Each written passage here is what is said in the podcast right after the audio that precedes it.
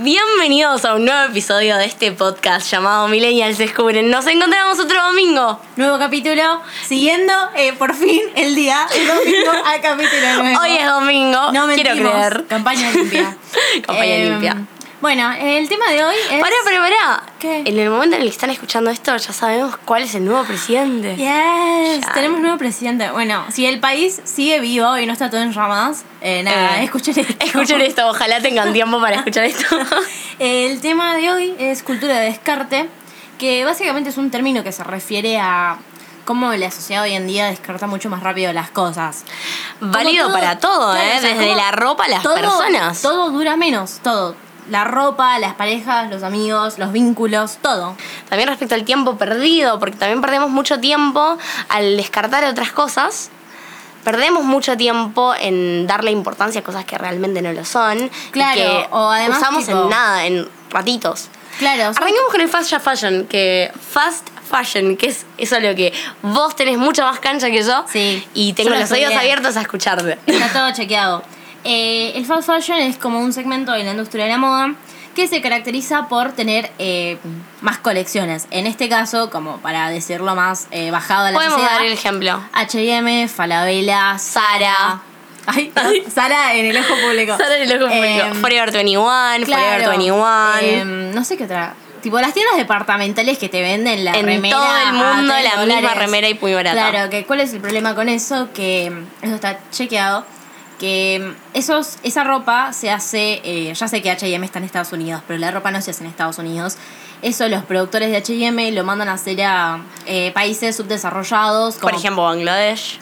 Bangladesh tiene los talleres clandestinos eh, más grandes de toda la industria. Y nada, por ejemplo, HM dice vender una remera a 3 dólares eh, y los trabajadores reciben un dólar con 50 por cada remera que hacen. Eh, por esto el tamaño industrial en el que se producen las prendas. Y el problema con esto es que después, por ejemplo, no sé, viene Sara y dice, ok, te voy a vender la misma remera a un dólar con 50. Entonces, Entonces, el trabajador recibe 50 menos salario. centavos. Totalmente. Claro. Y además que trabajan en condiciones totalmente precarias. Eh, hubo un derrumbe, lo pueden googlear, un derrumbe en un taller de ¿Cuándo Bangladesh. fue? ¿Hace poco? No, no, fue hace bastante. Y no me acuerdo el año exactamente. Y mm, nada, esto los eh, ya lo habían reportado, ya habían denunciado. Hay un documental en Netflix, lo pueden ver, se llama The True Cost, el verdadero costo. Y habla de toda esta problemática, es muy interesante, yo lo doy en la facultad. Pero nada, es como algo que afecta mundialmente también a nivel desecho. Claro, en el respecto al cambio climático afecta Respecto a muchísimo. todo lo que es el consumismo. Sí, respecto, pero justamente respecto al cambio climático afecta porque para ponerle color a la tela de la remera que están, que están cosiendo, Total. el ponerle color ocupa una cantidad infernal de a ver, Esto está totalmente relacionado al consumismo, que según Google dice que es la tendencia al consumo excesivo e innecesario de bienes y productos, que esto es lo que quiero remarcar, innecesario. O sea, cómo consumimos eh, un montón de cosas que por ahí no son... Y la manera, vitales. claro, y la manera que tenemos de poder evitar esto sin salir de la moda es que la moda ahora es maravillosa y se puso de moda lo vintage. Total, y todo... Lo lo que- vintage es bueno, bonito y barato. No, y además de que de eso, que hay todo un nuevo segmento en la moda que se llama slow fashion, que es tipo todo un segmento de moda artesanal, donde, ok, yo quiero hacer un emprendimiento de, no sé, bufandas tejidas y lo hago yo con empleados en blanco que trabajan en buenas condiciones y que por ahí puede llegar a tener un costo más alto debido a todo el trabajo que tiene detrás porque se hace de modo artesanal y no modo industrial, que es lo Totalmente. que, lo que produce todo esto del fast fashion. Claro, pero es una gran manera de poder eh, evitar el fast fashion cuando tenés un poder adquisitivo que te lo permita. Total, totalmente. Entonces, la manera de poder contribuir al medio ambiente Ferias y además vintage. es justamente las ferias vintage. Total. Las ferias vintage además están muy de moda. Podemos ver a los influencers, entre ellos a. Coisla. La Yo soy está- totalmente fan de las ferias vintage. O sea, la mitad, Claro, mi, de la hecho, mitad, la yo. de mi ropa son de ferias vintage. He conseguido Yo blazers. hablo desde la hipocresía. De hecho, Lara, vos mucho más que yo. Sí, yo he conseguido blazers a 200 pesos. Eh, o sea, no, yo soy totalmente fan de las ferias vintage. Porque además vienen muy bien, te ayudan al bolsillo y ¿qué? puedes encontrar ropa buenísima. Claro, además es eso, o sea, vos sentís que estás ayudando eh, al medio ambiente y literalmente por ahí te sale, es ropa de mejor calidad que la de Sara. Totalmente. Totalmente, totalmente. Es todo un tema, pero bueno, no es solamente la ropa, una de las cosas que en esta sociedad del descarte... Sino también las vivimos- personas, Sí, también las personas. los vínculos. Bueno, yo acá voy a dar un ejemplo re personal Esto es, esto es lo ¿Cuándo que hago no? yo. Te ¿Por juro, qué? ¿Cuándo no? sorprende. ¿Por qué no estoy sorprendida? Pero esto es lo que hago yo. Lo que hago yo está muy mal. Esto está re mal, posta. Pero yo tengo la tendencia a. Últimamente vengo de un pseudo desamor. y entré en una fase de salir con chicos, muchos. Como que de la nada pasé a tomar tres cafés con chicos distintos por semana. Y que no pase nada. O sea, ni un beso, ni un nada. Es salir, tomo un café, el chico me cae bien o no. Y si me cae bien, veo si tomo otro café, pero no pasa nada al final. Y el otro día yo eh, estaba hablando, creo que estaba hablando con vos de esto, de la moda del descarte. Y Quiero que- escuchar el remate. Estoy callada porque estoy como prestando atención al remate. Y el otro día lo pensaba, y creo que también es parte de esta sociedad del descarte, también hizo esto de que yo los descarto. Y me ponen qué onda y yo no les contesto. Y es descartar personas, es una cosa re fea. vamos a hablar de descarte, hablemos del verdadero catálogo de personas que es Tinder. Tal cual. Totalmente un catálogo de personas. Bueno, de hecho, perdón, lo acabo de escuchar en TEDx Río de la Plata, que es donde estuve yo el- la semana pasada. Y en TEDx Río de la Plata, una de las cosas que se decía, eh, lo dijo Santiago Billing, en su charla, que está muy buena. Una vez salga en YouTube, por favor, escúchenla porque vale cada segundo. Te- eh, Santiago dijo una frase respecto a Tinder, en la cual decía que lo que les hace, lo que hace que Tinder gane dinero no es que encuentres, sino que busques. No, ¿qui- ¿quieres saber El cómo objetivo. el algoritmo de Tinder? Algoritmo, por favor. Algoritmo, bueno, morite. Muy bien. Morite. Bueno, algoritmo Bueno, decías. eh, Tinder lo que hace. es- esto es muy cruel y es muy triste. Y lo di en la facultad, así que está, es totalmente verídico, está chequeado. Eh, nada, eh, resulta que vos armas tu perfil, pones tus fotos y empezás a liquear personas, ¿no? Swipe right o swipe left. Sí, ok, derecha o empezás, izquierda, ajá. Ajá, empezás a hacer todo esto. no y todos hablan inglés, Lara. Tinder, Tinder lo que hace es se fija quién te dan like a vos. Esas personas, ok, a mí me dieron like fulano, mengano y Martita. Ok, listo. Perfecto. Claro, porque puede ser Sos, claro, sos un 7. Te da un número, te asigna un número. Pero Entonces- textual, un 7, tipo, hay una lista que vos podés buscar. No, ¿o vos no sabés qué número sos, Claro. lo sabe el señor Tinder. Pero el señor Tinder tipo, señor tiene una Tinder lista sabe, de los claro, 7. Claro, y te asigna un número, el verdadero puntuame, que se hacía en Instagram antes. Bueno, Tinder te puntúa, te da un 7, un 8, un 9, un 10 o un 4. Y arranca a mostrarte gente de tu rango. Si sos un 7, te muestra un 6, te muestra un 7, como mucho un 8. Entonces, cuando la gente agarra y dice, ¿por qué me muestra gente tan fea Tinder? Es porque vos sos feo para Tinder. Que para Tinder es porque vos estás a ese nivel de belleza. ¡Ay! Es muy re cruel. Es muy cruel y es muy deshumanizante, pero yo no manejo el sistema. Insisto, lo decía, eh, lo decía Santiago Bilinkis en su charla, esto de que eh, para Tinder el objetivo es que busques, no que encuentres. Totalmente. A ver, Tinder Y, factura con vos eh, gente y con vos viéndote con gente de ahí. O sea, la verdad yo, creo, dudo que a Tinder le interese si vos te casaste o no con Juan de eh, La Plata, ¿entendés? Tipo, no.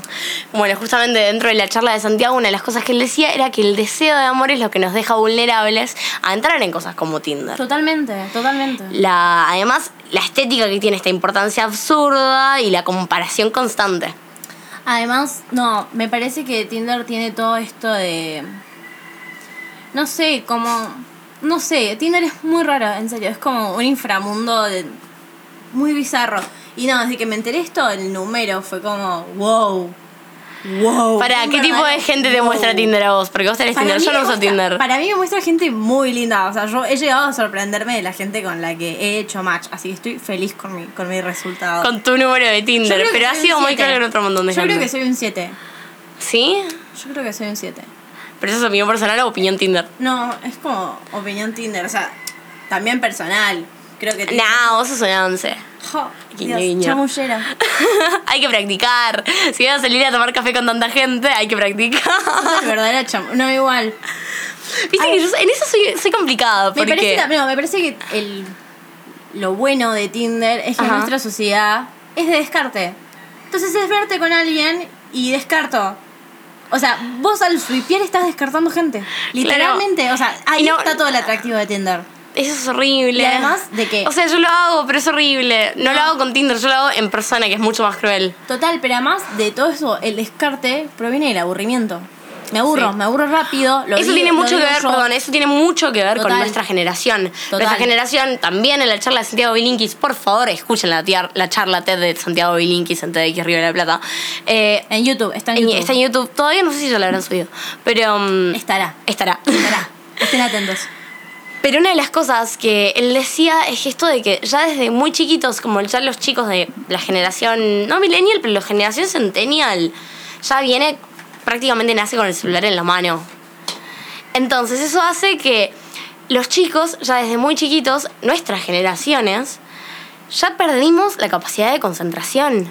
Dicen, hay estudios que dicen, todos estos datos de color yo los saco de la facultad y de mis profesores que son todos... Ahora, ¿te acordás que lo vimos en Guillaquino, en, uno de los... En Guillaquino no como sketch, sino Guillaquino Eh, informando. con millennials. En el episodio de los Sí. millennials, que él decía que los centennials tienen una capacidad de, conversación, de concentración de 30 segundos. No, pero además eh, hay estudios que revelan que las generaciones más jóvenes van a perder la sensibilidad en los dedos por no tocar otra cosa que no sea una pantalla.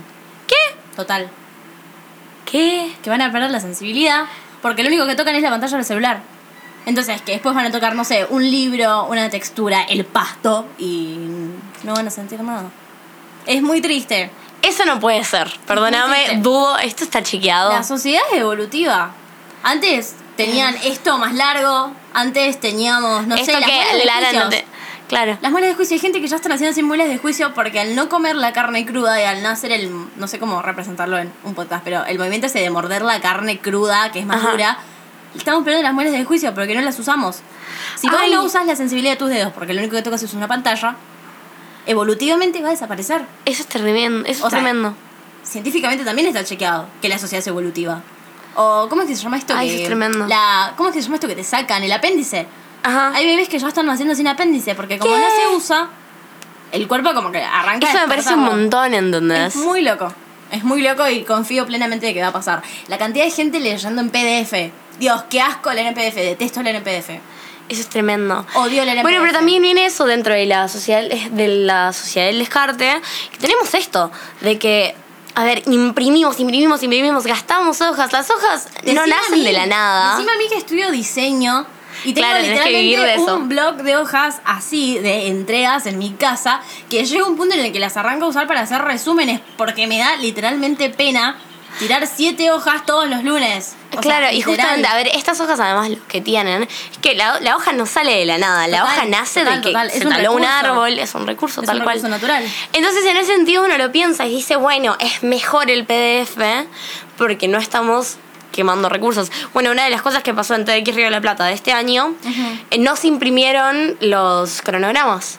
Mm. Porque TDX, los organizadores de TDX dijeron queremos ser lo más sustentables posible, lo más sustentable Banco posible. mucho esa decisión. Apoyo. Estuvo muy bien, Sí. pero también era una queja constante. Todos tenían que descargarse Telegram para enterarse de las cosas. Fue un tema. Fue un Es tema. algo muy controversial. Por ejemplo, me parece que, me ah, parece que todo consumo, sin llegar a un extremo, puede ser sustentable. Sin Mm. llegar, evidentemente, a un extremo, pero me parece que nuestra cultura no tiene un consumo controlado, sino que todo es en un uso desmedido de todo tipo de recursos, ya sea artificial o natural. Sí. Y que por eso estamos como estamos. Bueno, tuve el placer hace poco de escuchar a una de las chicas en TX Río de la Plata decir que en Silicon Valley un montón de los grandes magnates del mundo, la gente con más poder adquisitivo, hubo uno que lo confesó y a partir de él otro montón sale del closet. De empezar a decir que ellos ya están tomando medidas, preparándose para lo que puede ser y lo que será la próxima ca- catástrofe climática. Gente que ya está preparando búnkers, no te jodo, búnkers. Yo, yo, yo. No, vos no, porque no tenés ese dinero, amiga. Yo tengo un búnker. No tenés ese dinero ni ahí. Eh, no, pero una de las cosas que más Igual, decía, para una de las cosas que más decía era esto de que es sí, tremendamente injusto respecto al cambio climático. Es muy injusto porque la gente que realmente lo va a sufrir no van a ser los culpables. Los culpables van a estar tan llenos de dinero que van a poder salvarse. ¿No te parece terrible? Además de que me, parece me parece totalmente terrible, me parece que el otro día yo nunca había escuchado lo que planteaba la gente que dice que el cambio climático no existe. Porque Ajá. me parece algo totalmente imposible, como... Dale, date cuenta. Señor... ¿El señor eh, no ves el calor que hace? Claro, o sea, estamos en julio, quedan 30 grados, no te hace ruido. No, no, pero bueno, lo que plantean es que no es que no exista el cambio climático en sí, sino de que la Tierra tiene esta cuestión cíclica, de que cada tanto pasan catástrofes, como por ejemplo los dinosaurios. Y que como es algo natural lo que va a pasar. Yo no lo creo, para mí es nuestra culpa, somos un desastre y merecemos extinguirnos y dejar de consumir animales. Acá me sale la, ve- la vegetariana interior. Bueno, pero- no, yo no soy vegana, pero- vegetariana, pero bueno, está bien, te lo perdono. pero es todo un tema. Y respecto también eso con la comida. Eh, la comida tiene esto de que en, en una sociedad tan consumista y tan que vive descartando, ¿vos alguna vez fuiste a un basurero o un McDonald's? No, thanks God, pero... El basurero del McDonald's es una cantidad ridícula de comida que fue dos veces mordida. No, no, me parece totalmente fatal eso. No solamente que es fatal, sino que además es comida que no es eh, biodegradable, O sea, esto no digamos. es, esto no es eh, parte del tema de hoy, Pero- ya el hecho de que se venda tanta carne vacuna produce ciertamente un impacto. Bla, bueno, estamos metiendo el veganismo tierra. y el vegetarianismo. No, no, no, no, porque a ver, si estamos hablando de consumo sustentable, nos tenemos que dar cuenta de que ya no es sustentable comer animales. Entonces, tipo, o sea, no hay que ser hipócritas, porque conozco gente que consume carne, pero que dice que yo sé que lo que, está, lo que estoy haciendo está mal, y soy consciente, pero hay gente que te niega que el consumo de la ganadería eh, produce un efecto en, en la tierra. O sea, me parece que afrontar eso. Y yo no digo, tipo, dejen de comer carne para toda la vida, porque entiendo que es algo que no todo el mundo quiere. Y que no todo el mundo puede. Claro, o sea, hay como un montón de factores que, no se que se tienen que tener en cuenta para tomar esta decisión, pero me parece que disminuir el consumo en la gente pudiente, porque conozco gente que tiene Realmente el no dinero para comprarse tipo siete paquetes de milanesa granja al sol, que dale, o sea, no te cuesta nada hacer los lunes sin carne. Me parece que va por ese lado, porque cada Tal uno cual. empieza a tomar esas pequeñas decisiones, o el dejar de consumir sorbetes, el empezar a llevarse tuppers para no usar Bueno, plástico. los plásticos es una gran parte del, de, de esto del descarte constante. Total. Bueno, ¿sabes qué? Ya es ilegal. En la Argentina es ilegal que en Cremolati o en cualquier heladería a la que vayas te den cucharitas de plástico. Me parece perfecto porque no las usa ni tu Pero madre. nadie, nadie cumple con esa regla. ¿En serio? a ver, en Buenos Aires también es, es ilegal el sorbete, es ilegal. Bueno, el sorbete no plástico. sé las Nadie bolsas, cumple estas reglas. No sé las bolsas, pero yo como persona que vive y reside en Buenos Aires, no te dan bolsas en ningún lado. Qué bueno. En, En- Chaco me no. parece extremadamente perfecto y me parece totalmente genial. Por ahí sí, es un embole cuando te estás yendo al farmacito y te olvidaste la bolsita de tela y nada, y te compraste la vida y no te dan bolsa y es como, mmm, la puta madre. Bueno, hay que comprar la bolsa al Claro, pero me parece que es como un sacrificio que hay que hacer porque literalmente el mundo no está dando abasto con esta sociedad consumista y con esta sociedad del Totalmente de acuerdo. O sea, no, literal nos vamos a cagar muriendo y me molesta que la gente no se dé cuenta de la situación, de lo grave que es. Totalmente de acuerdo. Dios, me da bronca, es como me siento Greta Thunberg, literal, la soca culiada. Bueno, y hablando de Greta, es un temón para hablarlo en el episodio que viene. Total. Que el domingo que viene se viene un gran episodio. Ah. no, no, no. Sin, ánimo de subir el ego, pero viene Eh, gran está bueno, episodio. está bueno, es polémico. Es polémico. Es totalmente polémico. Es polémico. Pero los dejamos con la intriga hasta el domingo que viene. Y ahora nos despedimos. Nos pueden encontrar en las redes como arroba md-podcast y a nosotras como arroba bajo y Giardinelli Celeste. Correcto. Ay, dije bien los Muy Instagram. bien, dijiste bien todos los. Sorry, so- o sea, soy la peor co-compañera de podcast. M bajo podcast, ¿lo dijiste? Sí. Buenísimo. Estamos en todas las redes sociales. Hace muy poquito abrimos Twitter, así que están invitados a seguirnos. Nos despedimos. Los vemos el próximo domingo. Crucemos los dedos para que eso que acabo de decir no sea una mentira. y nada, nada más por decir adiós. Disfruten su domingo o el día que sea en el que estén escuchando esto.